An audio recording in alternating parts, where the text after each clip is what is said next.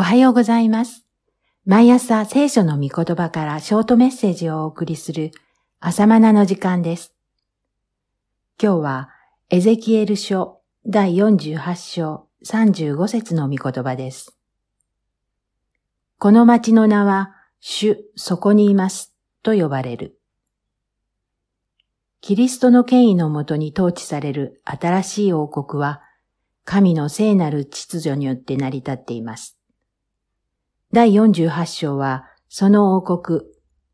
福音書では、天の御国、神の御国と呼ばれたり、目視録では、千年王国、メシア、つまりキリストが統治される地上の王国のことですが、その王国における各部族の割り当て地が記されています。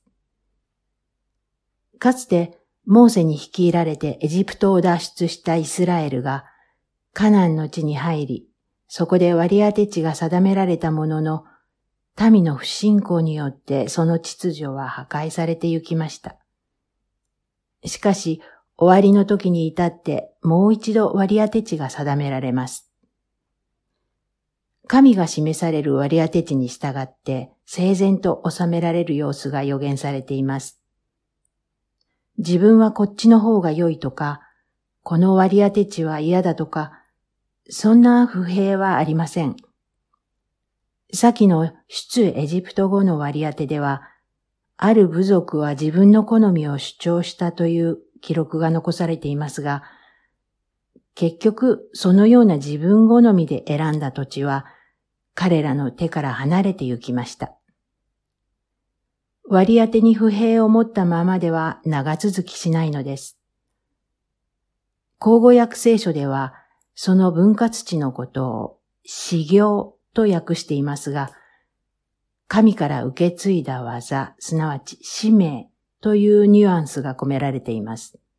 つまり、神が与えられた分に応じて、その持ち場に忠実である信仰がなければなりません。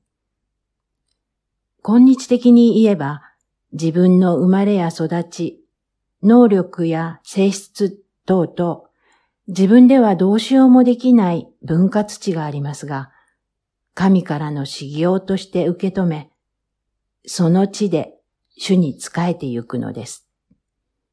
その基本が主の聖女が中央にあるという生き方です。48章10節出エジプトしたイスラエルの民が荒野で宿営した時も、その中央に幕や聖女があったように来るべき王国でも、その中央には主の聖女があります。物理的にも霊的にもすべての中心は聖女です。つまり神への礼拝です。私の人生の中央には聖女があると言える歩みが基本です。あなたの人生の中央には礼拝がありますか？時に問いただしながら軌道修正すべきでしょう。そんな主への礼拝を中心とする町の名が記されています。主、そこにいます。アドナイ・シャマと呼ばれます。素敵な町の名です。それは礼拝を中心とする私たちも、主そこにいますと呼ばれます。礼拝を中心とする教会もまた、アドナイシャマと呼ばれるのです。以上です。それではまた明日。